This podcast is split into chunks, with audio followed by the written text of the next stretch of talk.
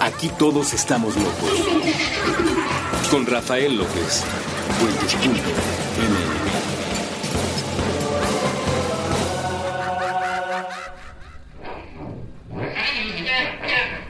Bienvenidos a Supracortical, yo soy el doctor Rafa López, soy médico cirujano por la Universidad La Salle, soy psiquiatra por la UNAM y soy consultor y comunicador en semiología de la vida cotidiana. El día de hoy platicando con ustedes de un tema muy interesante que ustedes han propuesto, la vergüenza. Fíjense que la vergüenza es algo muy muy interesante porque la vergüenza es por un lado completamente natural y por otro lado es un fenómeno aprendido, es un fenómeno cultural que puede por un lado ayudarnos muchísimo a tener una buena convivencia social y por otro lado ser terrible para el individuo. Así es que vamos a platicar sin vergüenza alguna de este tema que han sugerido ustedes y que les agradezco muchísimo a todas las personas que se quitan la vergüenza y me escriben y me dicen, oye, yo quisiera que hablara sobre este tema, me parece interesante y es un tema muy interesante el del día de hoy. Fíjense que la vergüenza tiene mucho que ver con nuestra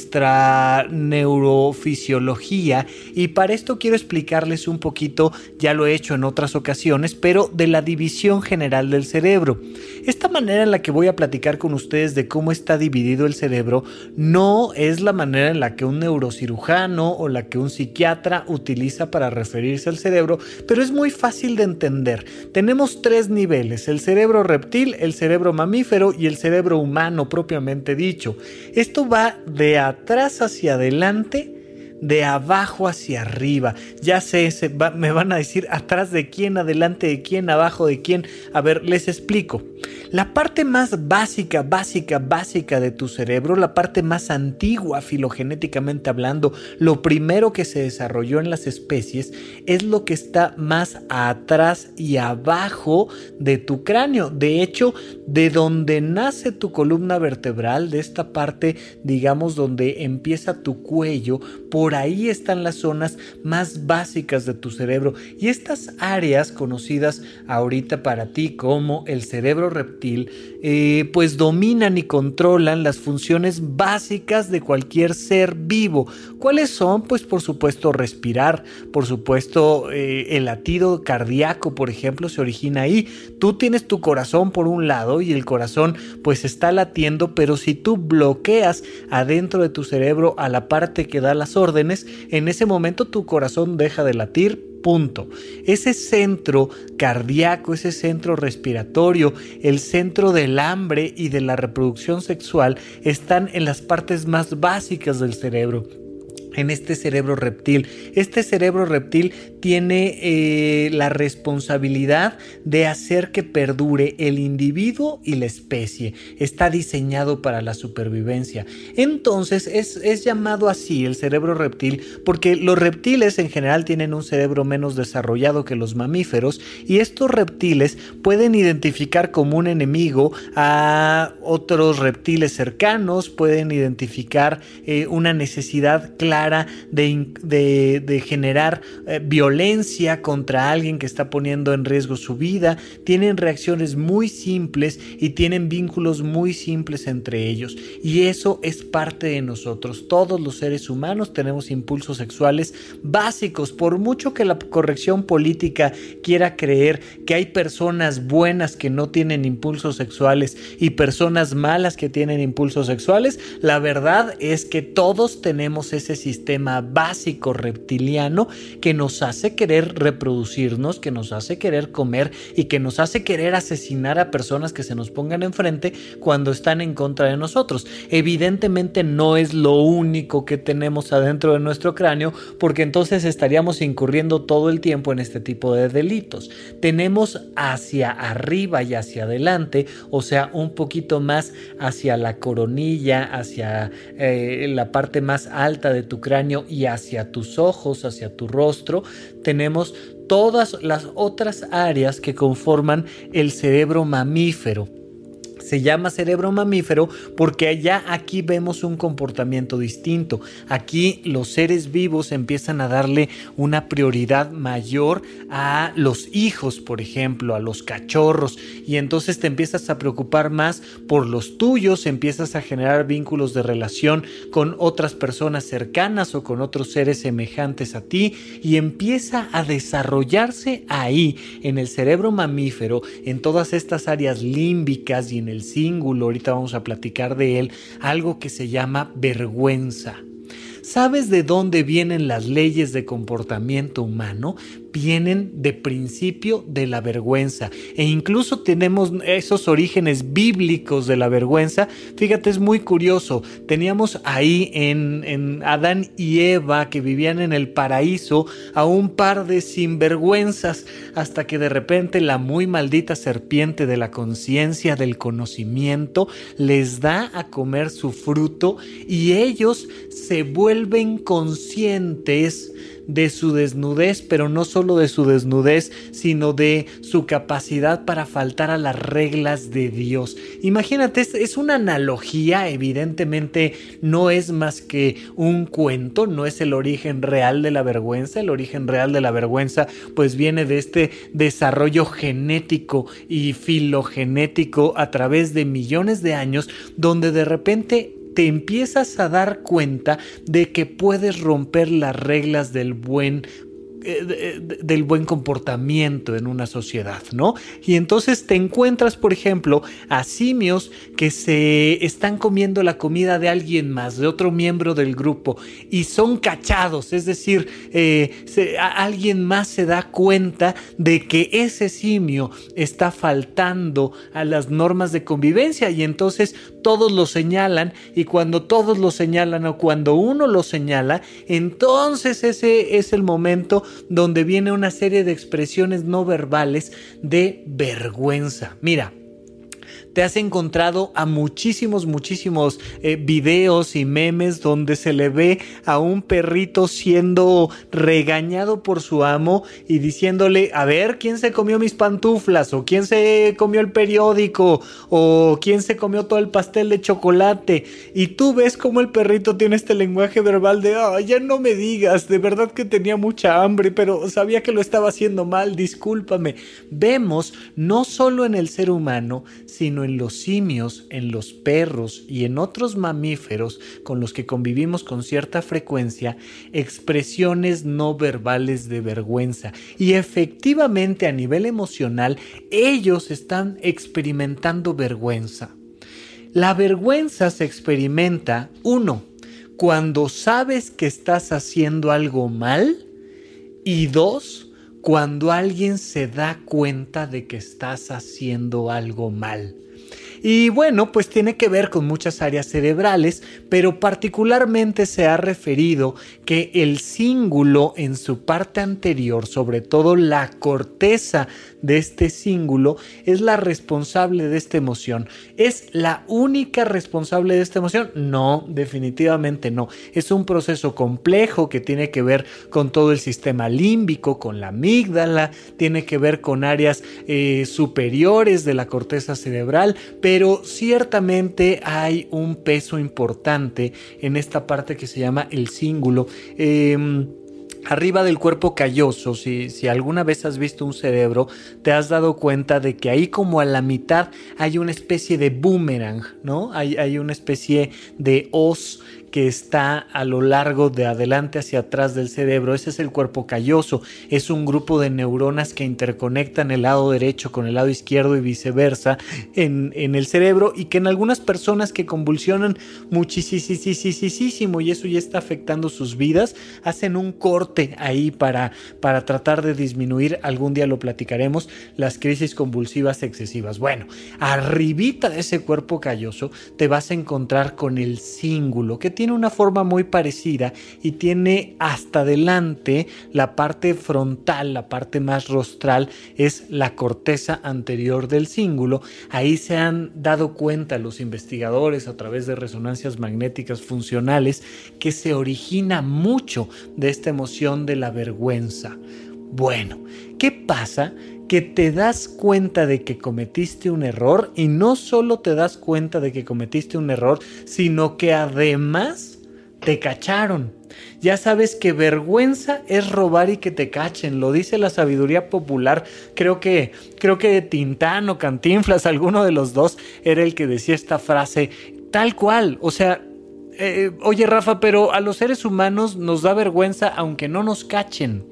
Sí, y ahorita lo voy a explicar, pero de principio quédate con esta definición de que vergüenza es actuar mal y que te cachen. En ese momento en el que te cachan, sea que seas un perrito, sea que seas un, simio, pues te va a dar vergüenza y se genera una emoción negativa y se genera eh, un pensamiento de culpa y, te, vienen estas ganas de corregir el acto y es muy importante que entendamos que es un proceso natural y biológico que tiene algunas excepciones. Hay algunos individuos en particular que precisamente el problema que tienen es que son unos sinvergüenzas, ¿no? Y de hecho, ese término que ha sido utilizado especialmente por, por la tía solterona que sale con, con la escoba a reclamarte lo que hiciste, pues tiene que ver con estos sinvergüenzas.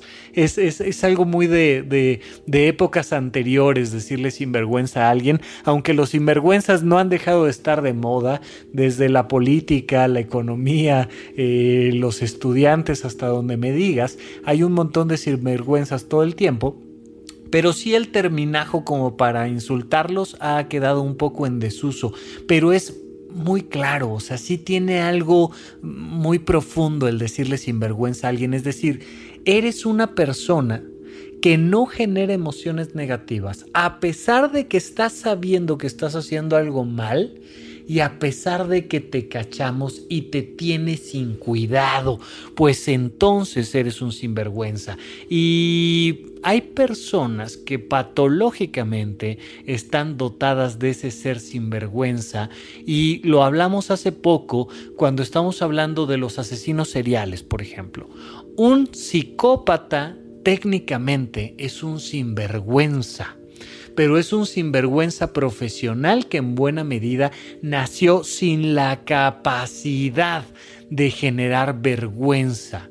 Entonces puede romper la ley, puede ser descubierto por romper la ley y puede salir eh, sonriendo en todos los medios publicitarios. Incluso Jerry Seinfeld, ¿no? Decía, hablaba mucho de la vergüenza de los criminales, decía, me llama tanto la atención que cuando capturan a un criminal y ese criminal aparece en las noticias, siempre se está tapando la cara. ¿Por qué se está tapando la cara? O sea, pues eres un criminal, eres un, delincuente profesional y entonces ¿qué? se, se, van a dar cuenta los de la oficina y van a decir, no puede ser, ¿a poco Pedrito el de las copias fue el que vendió toda esa marihuana a través del transatlántico? No, o sea, ciertamente, por muy criminal que seas, cuando te exponen a los ojos del gran público, te da vergüenza a menos que tengas estos rasgos psicopáticos muy marcados. Y entonces una de las personas que normalmente suelen ser sinvergüenzas son los psicópatas y otros de ellos son las personas, por ejemplo, que desarrollan Alzheimer. Pero vamos a un pequeño corte y regresando les explico un poco más de estas características aquí en supracortical.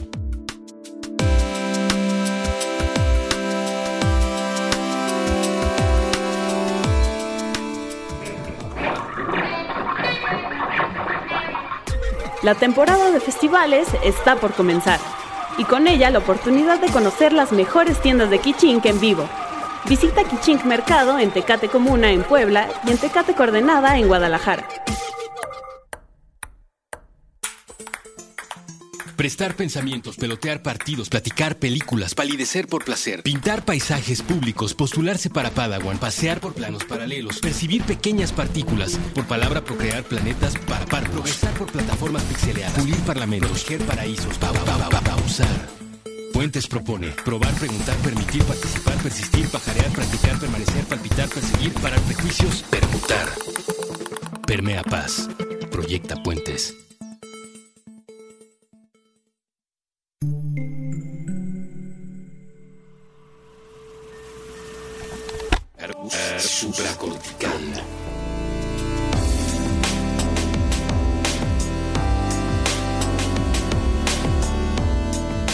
Estamos de regreso con ustedes aquí en Supracortical. Yo sigo siendo Rafa López. No olviden que este programa, como muchos otros, salieron de las preguntas que ustedes hacen.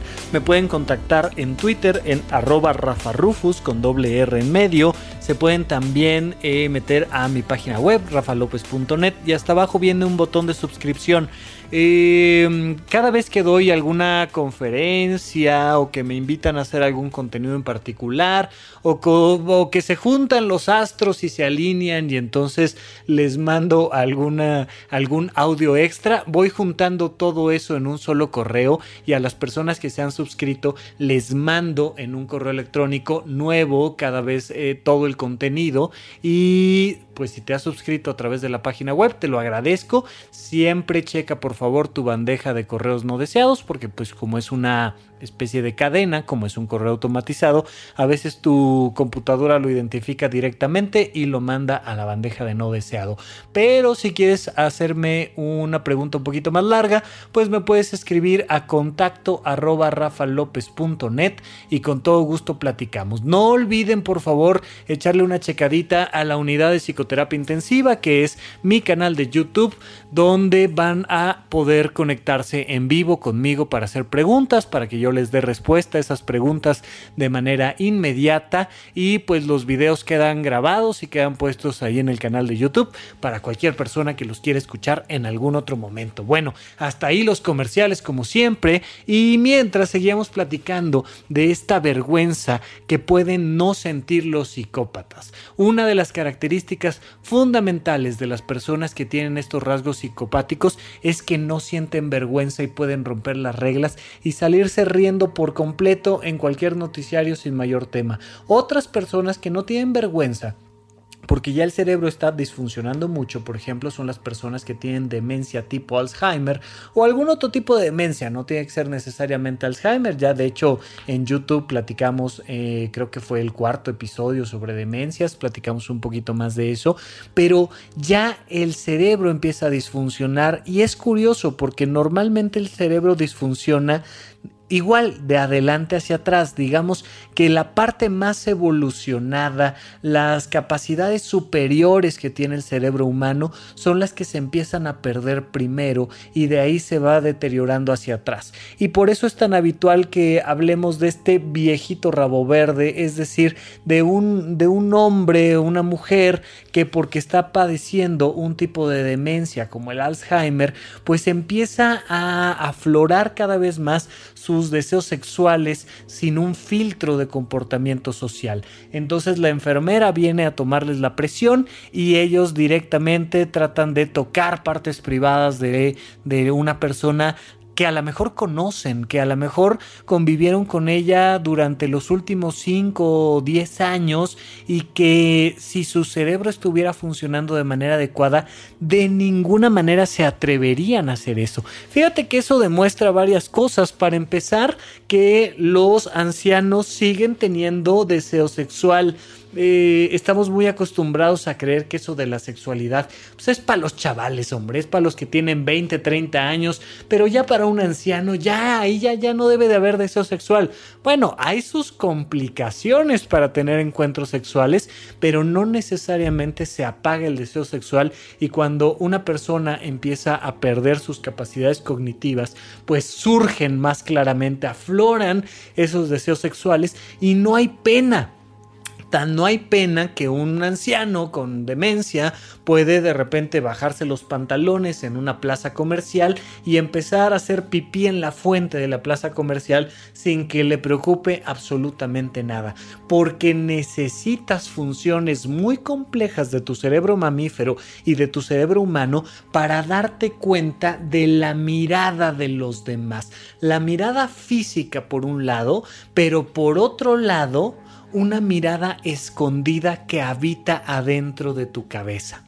Mira, mi abuela, mi abuela era una mujer muy cuidadosa de las normas sociales, era una mujer muy religiosa, era una mujer eh, que podría yo definir como con mentalidad muy cerrada, una mujer que me cuidó y que me quiso muchísimo y me ayudó en muchos sentidos a ser quien soy, pero con la que me peleaba yo frecuentemente en discusiones verbales, porque yo siempre he tenido un pensamiento un poco más liberal, a pesar de, a pesar de que mi comportamiento podríamos decir que es bastante aburrido y apegado a las normas sociales, yo siempre he apoyado que se piense diferente y que se rompan las tradiciones y que tratemos de llegar cada vez más allá teniendo una mejor vida y que no nos frenemos por una frase de mi abuela que era ¿cómo va a estar bien eso?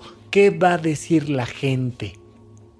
No digamos mentiras, a todos los seres humanos nos preocupa lo que va a decir la gente.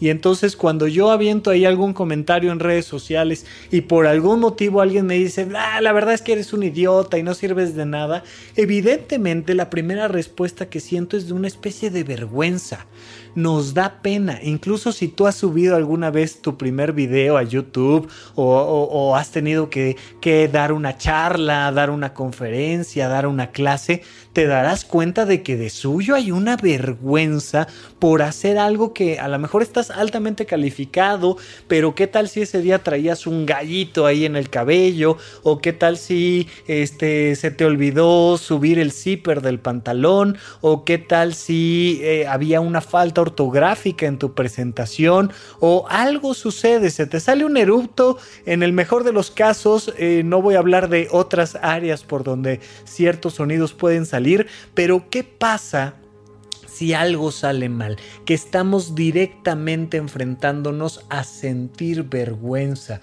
Y eso es algo extremadamente común, extremadamente natural. En un ratito más, en el siguiente bloque, vamos a platicar sobre cómo sobrevivir a la vergüenza ya una vez que la estás experimentando, pero quiero que sepas que adentro de ti, adentro de tu cráneo, hay una cantidad de ojos imaginarios a los cuales llamamos la gente. ¿Qué va a decir la gente? ¿Qué van a opinar las personas sobre mí, sobre mi conducta, sobre mi apariencia? Y a lo mejor nadie te está volteando a ver, pero tú solito te estás volteando a ver con los ojos juiciosos y con el dedo flamígero que habita adentro de tu ser. Esta gente que te puede decir algo, imagínate que vas a trabajar vas a trabajar y prácticamente nadie te va a ver hoy. Vas a trabajar un pésimo fin de semana que te tocó trabajar en domingo y el único que te va a abrir es Jaimito, este, que está sacando la basura los domingos en la oficina y llegas y tocas y te abre Jaimito, tú traes un café, llegas a tu oficina y en ese momento, ¡plag! Te avientas el café encima y traías una camisa blanca y tu corbata de seda y no sé qué, y en ese momento sientes vergüenza. Nadie te está viendo. Nadie, ni siquiera Jaimito se dio cuenta que te tiraste el café. Pero sentiste vergüenza. Sentiste vergüenza porque de, de un momento a otro la gente, esa voz, ese fantasma que está dentro de tu cabeza, que te dice que eres un idiota, que cometiste errores, que, que, te ves terrible, que qué vergüenza contigo, eh, que, que, pareces este, prostituta o que pareces negligente o que pareces, yo qué sé. En ese momento todas esas voces se agolpan y se avientan sobre ti. Esas voces en realidad son la representación de los primeros jueces que tuviste en este planeta Tierra. ¿Quiénes son esos primeros jueces? Mamá y papá. Normalmente mamá y papá, pero si no, alguna otra figura sustitutiva. Puede ser tu hermano mayor, puede ser, yo qué sé, tu maestra, pero normalmente la gente, entre paréntesis, mamá y papá, te juzgan aun cuando nadie te ve, porque los seres humanos tenemos la capacidad de sentirnos observados aunque no haya nadie y se han hecho experimentos bien interesantes. Mira, primero que nada te voy a contar de uno breve. Hay una mamá que está jugando con su bebé y le está haciendo caras y le está sonriendo y es un bebé que no llega a los seis meses, probablemente ni siquiera se puede sentar él solito, pero le está haciendo caritas a su mamá y el bebé se ríe y el bebé estira la manita y juega y de repente de un momento a otro, porque así está diseñado el experimento social, se le pide a la mamá que deje de hacer gestos, que vea fijamente al bebé, que lo vea a los ojos con una cara neutra, no con una cara enojada, no enseñándole los dientes, no regañándolo, de hecho no diciéndole nada. Es la mirada, ya sabes, eso que muchos papás se sienten orgullosos de decir, ah, yo controlo a mis hijos con la mirada. Pues sí, es una manera de agredirlos definitivamente, porque cuando te pones en una cara seria, seria, seria, sin ninguna expresión, los miras a los ojos a tus hijos, no haces ningún sonido, aún un bebé de menos de seis meses siente que algo está pasando. Y evidentemente lo primero que va a pensar, porque su cerebro mamífero así funciona, es que él hizo algo malo. Pero no solo que él hizo algo malo, sino que él es una mala persona tenemos muchísimo miedo a ser excluidos de la manada y entonces cuando mamá o papá nos regañan no nos damos cuenta de que muchísimas veces ellos lo que nos quieren decir es que estamos haciendo algo mal, sino que lo que traducimos es que somos malas personas. Te afecta directamente en tu autoconcepto y te afecta directamente en tu autoestima, te revienta por completo. Evidentemente mientras más se repite esto, se vuelve un patrón disfuncional a lo largo de la vida. Muchísimas personas se sienten avergonzadas de sacar 9.5 en sus calificaciones y no lograr el 10. Muchísimas personas se sienten avergonzadas de que eh, el tercer tenedor en la mesa esté 25 grados chueco de lo que debería de estar. Muchísimas personas de altísimo rendimiento, de altísima inteligencia, muchísimas personas extremadamente bellas desde la perspectiva social, o sea, supermodelos, actrices de Hollywood, quien me digas, se pueden sentir extremadamente avergonzados por sacar un poquito menos en su calificación académica, se pueden sentir avergonzados por pesar medio kilito de más, se pueden sentir avergonzados por este haberse vestido inadecuadamente. Es muy frecuente que precisamente las personas que combinan padres que son extremadamente críticos, con personas que son de grandes capacidades sean personas que generen mucha vergüenza. Los sinvergüenzas sociales, digamos, las personas que ve normalmente relajaditas dicen, mira, no pasa nada y sigamos adelante, suele ser porque constantemente cometieron errores y porque nadie estuvo encima de ellos jode y jode y jode y jode y jode, sino que un poco los dejaron ser. Evidentemente lo ideal es estar un poco a la mitad, no ser una persona que no tiene ningún tipo de vergüenza, pero tampoco ser una persona que se avergüenza por cualquier tontería. Yo lo que te quisiera preguntar a ti directamente es cuándo es cuando más frecuentemente sientes vergüenza y cuándo es cuando más intensamente sientes vergüenza. Y pregúntate, ¿Es lo correcto? ¿Es la vergüenza que quiero sentir? Imagínate que tú tuvieras un botoncito de vergüenza, una perillita de vergüenza, como si fuera de volumen del auto, imagínate. Te pregunto yo, cada vez que sientas vergüenza, ¿qué harías con esa perilla? ¿Le bajarías un poquito o le subirías un poquito? A lo mejor eres una persona que engaña, miente, roba y que podrías después de esta reflexión decir, ¿sabes qué? Creo que se me está pasando la mano, debería de sentir un poquito más de vergüenza y subirle tantito, porque repruebo y me da exactamente lo mismo, engaño a mis padres y me da igual y no me importa, eh, cometo actos eh, socialmente inadecuados y me siento como si nada y yo creo que ya debería de subirle un poquito más. Basta que le pongas atención para que entonces solito el mecanismo se empiece a regular pero especialmente por el tipo de público que escucha supracortical, les quiero pedir exactamente el ejercicio opuesto. ¿No será que estás sintiendo demasiada vergüenza por cosas que no son tan importantes?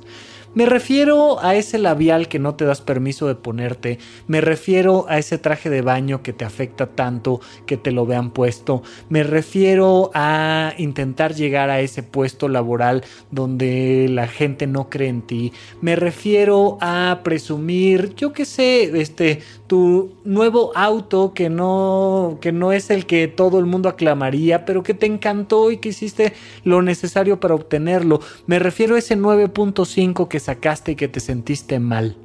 ¿No estás sintiendo tú un exceso de vergüenza? Te lo pregunto directamente y ya tú, tú dirás, a lo mejor me dices, no, es exactamente la vergüenza que debo de tener. Mira, hay, hay personas que trapean, te lo digo en serio, su casa tres veces al día porque no soportarían la vergüenza de que su casa estuviera sucia, cuando es básicamente imposible hacer que una casa esté perfecta hay personas que no tolerarían de ninguna manera salir en público con cierta prenda, con cierto color, con cierta mancha.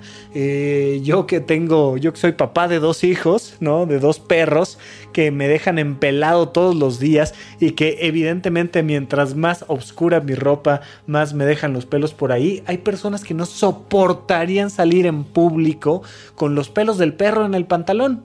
Evidentemente hago todo lo posible por mantener mi ropa en las mejores condiciones socialmente hablando, pero pues más de una vez me ha tocado subirme a dar una conferencia cuando lo último que hizo el perro fue dejarme ahí lavaba la pata, el pelo o algo. Yo te pregunto a ti, ¿en qué áreas de tu vida eso lo decides tú? deberías de bajarle un poquito a la vergüenza y sobre todo, eres una de esas personas que por un lado siempre has dado excelentes resultados y por otro lado has recibido muy poco reconocimiento por parte de tus primeros jueces, de tus padres sobre todo. Te dejo ahí la pregunta para irnos a un corte y regresamos aquí a supracortical.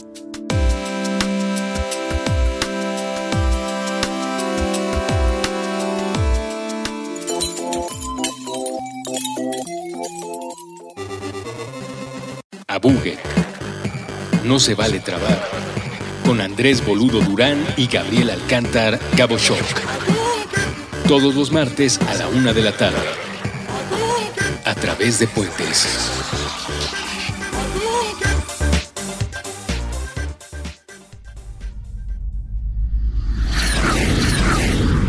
Intercambios horizontales. Madame Malé. Conversaciones de diseño con Ana Elena Malé. Con Ana Elena Malé. Nuevo episodio todos los jueves a las 10 de la noche. Puentes.m.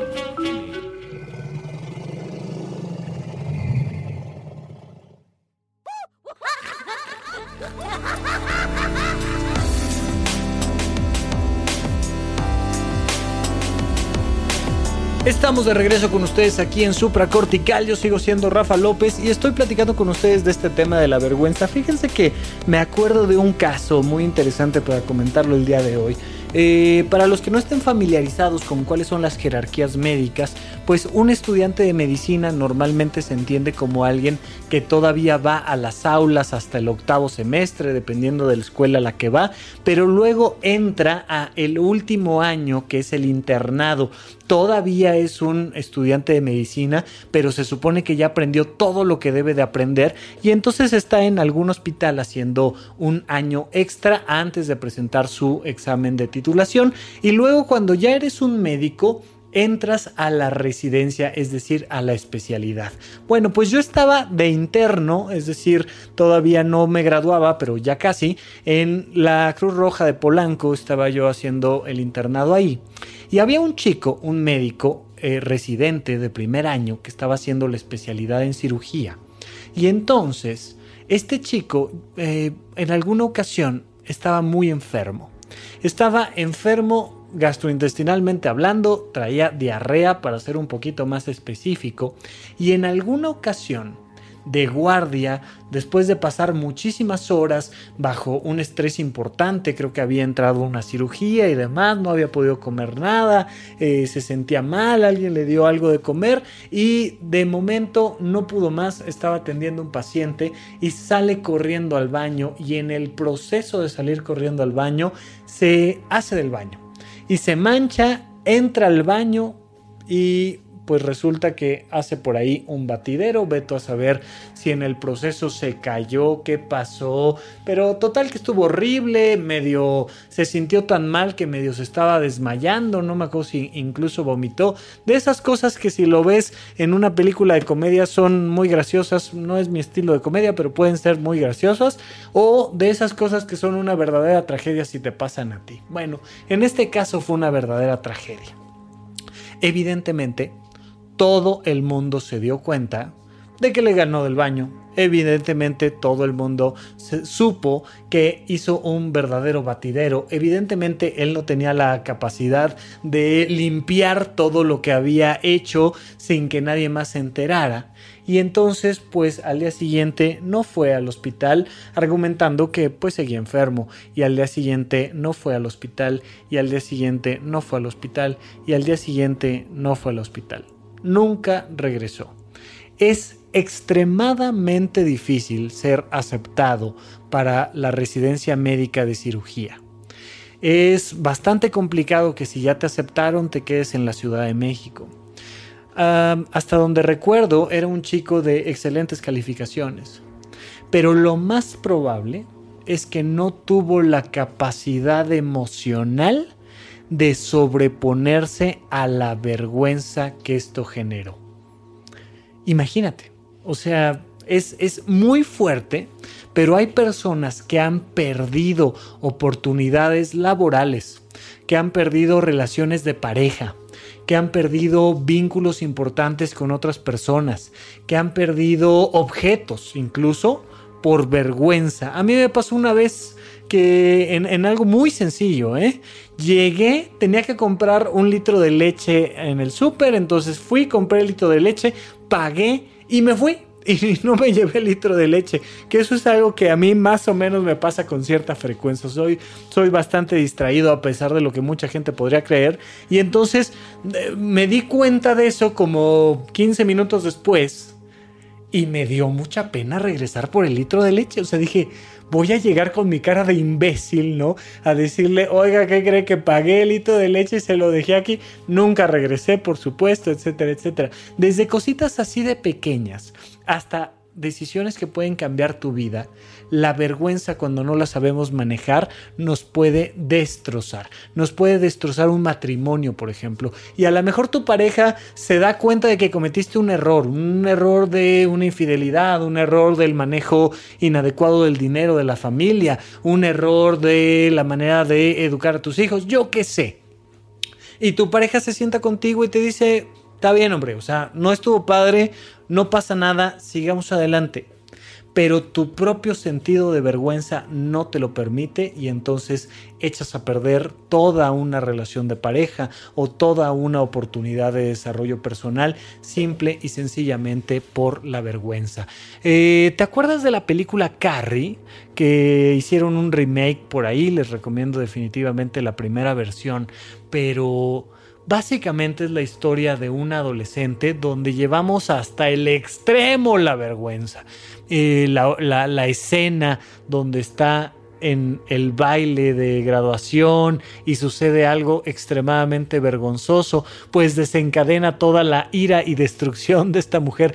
Es muy interesante porque si le quitas ahí como el toquecito fantasioso, pues te das cuenta de que es una película que habla sobre la vergüenza. Por ahí les dejaremos el tráiler de, de, de, de Carrie y creo que es bastante fácil que vean esta película y que te preguntes tú sobre la vergüenza. El bullying mismo tiene todo que ver con la vergüenza y es muy importante que aprendamos a manejarla. Hay cosas que tenemos que entender sobre la vergüenza y es que incluso puede llegar a inducir a una persona al suicidio, porque la mejor manera para disminuir la vergüenza desde la perspectiva natural del ser es que nadie te vea. Y cuando nadie te ve, disminuyes parcialmente la vergüenza. Entonces te capturado la PGR y te tapas la cara con una chamarra porque ahora saliste como el principal vendedor de cocaína en el estado y entonces te tapas la cara. Eh, incluso ahora se toma la decisión de distorsionar o poner una cinta negra a los ojos de los delincuentes o de las víctimas de, de ciertos delitos, porque curiosamente la vergüenza vive en los ojos, la vergüenza vive en la mirada.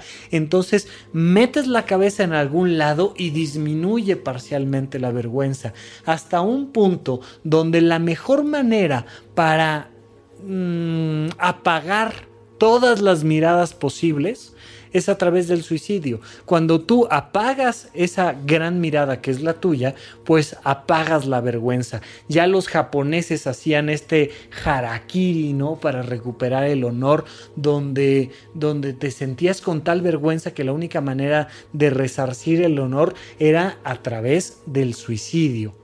Evidentemente esto no es lo más funcional, evidentemente esa no es la recomendación. La recomendación para el manejo de la vergüenza debe de ser muchísimo, muchísimo más funcional, pero es importante que lo entiendas, ¿no? Punto número uno, tienes que entender que es natural sentir vergüenza, que lo raro sería que no sintieras vergüenza de nada y que esa vergüenza depende muchísimo de tus parámetros culturales y que en un lugar algo puede ser muy vergonzoso y en otro lugar puede no tener nada de vergonzoso.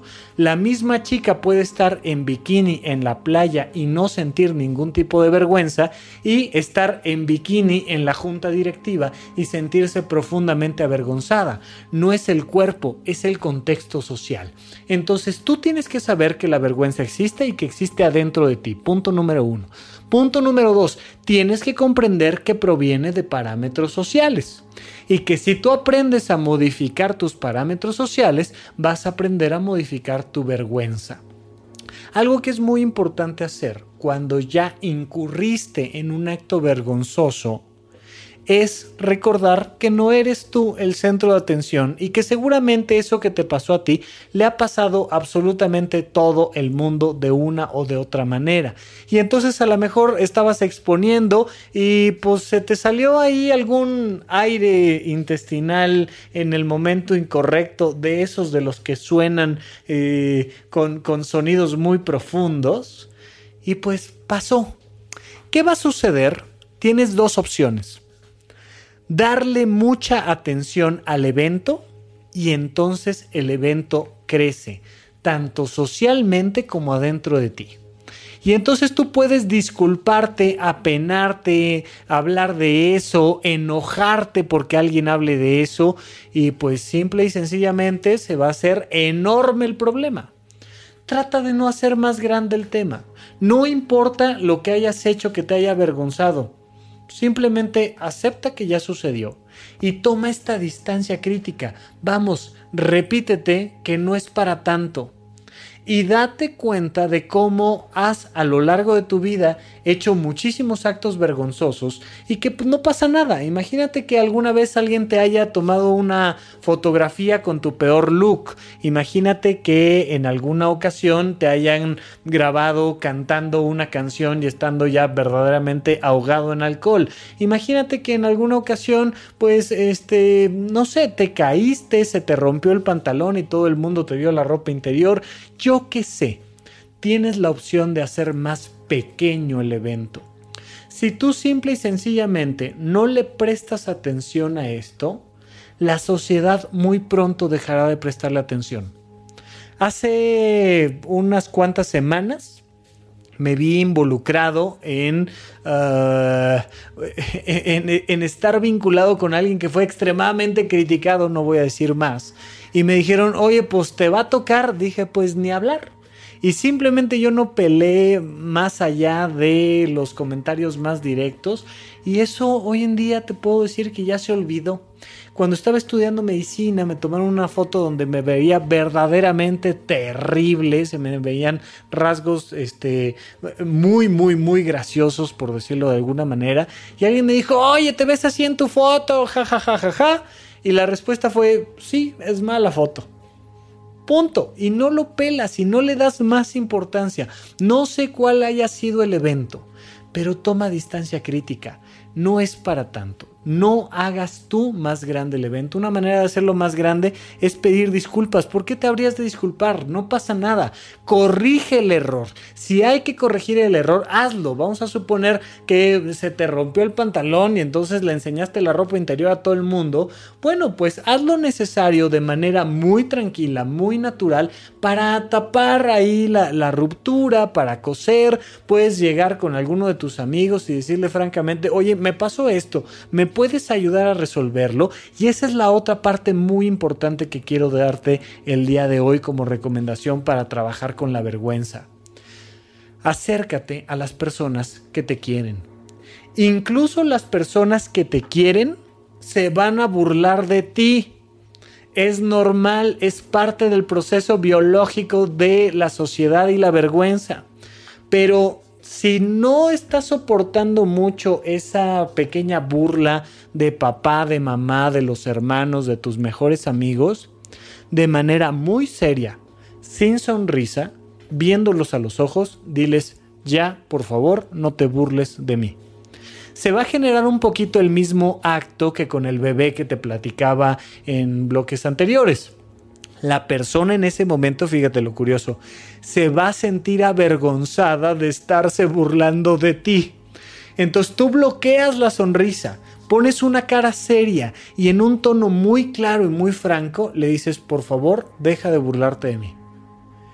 Se van a disculpar, te van a decir, perdóname, ¿en qué te ayudo? Y diles en qué te pueden ayudar. Una vez pasado ese proceso, enfócate en otra cosa. Ya resolvimos el tema de la vergüenza, ya. Ahora pon toda tu atención en algo divertido, en algo en lo que seas bueno, en algo diferente, eh, que incluso, por ejemplo, es el origen bastante disfuncional del chisme.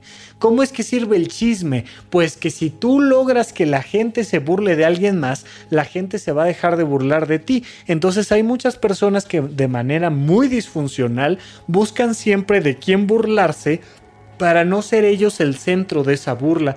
Eso está horrible, no está padre, no lo hagan por favor. Mejor enfóquense en alabar o aplaudir mis cosas personales, me refiero a las tuyas, los logros que tú estés haciendo y el de los demás. Cuando tú celebras el acto de alguien más, también rediriges la atención.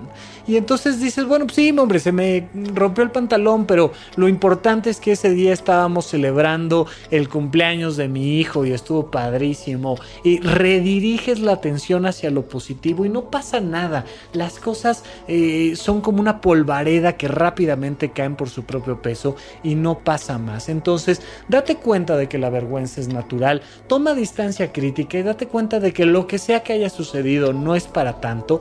Acércate a las personas que más te quieren y trata de sentir ese respaldo que te dan, porque recuerda que la vergüenza es una sensación de rechazo del grupo.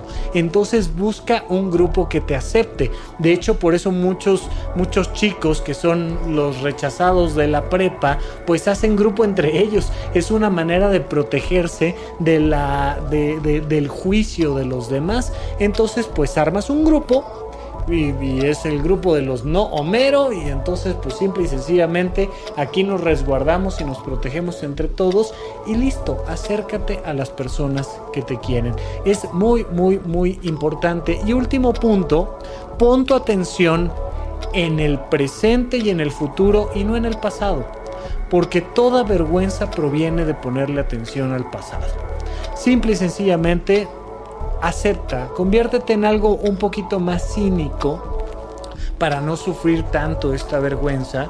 Y sí, di, sí, sí cometí este error, ahora qué hago, cómo lo resuelvo. Acepta el error y pregúntate cómo lo puedes resolver. Te centras entonces en el futuro y ya no hay vergüenza es muy importante que te des cuenta de que la vergüenza puede bloquearte profesionalmente, que la vergüenza puede acabar con tu desarrollo personal en muchos sentidos. Así es que vamos a tratar de regularla un poquito a la baja. De esta manera podemos sentirnos cada vez más tranquilos y ojalá, ojalá eh, no te dé vergüenza compartir este contenido de supracortical. Te agradezco muchísimo que hayas estado escuchando este episodio y los demás y pues platicaremos de otros temas que a ti te parezcan interesantes en la próxima emisión. Muchísimas gracias a todos y hasta la próxima.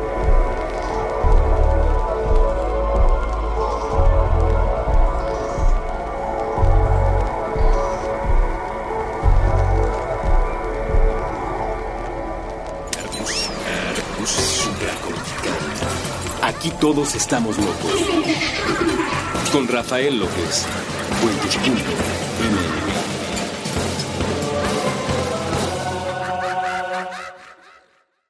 En Sherwin Williams somos tu compa, tu pana, tu socio, pero sobre todo somos tu aliado, con más de 6.000 representantes para atenderte en tu idioma y beneficios para contratistas que encontrarás en aliadopro.com. En Sherwin Williams somos el aliado del PRO.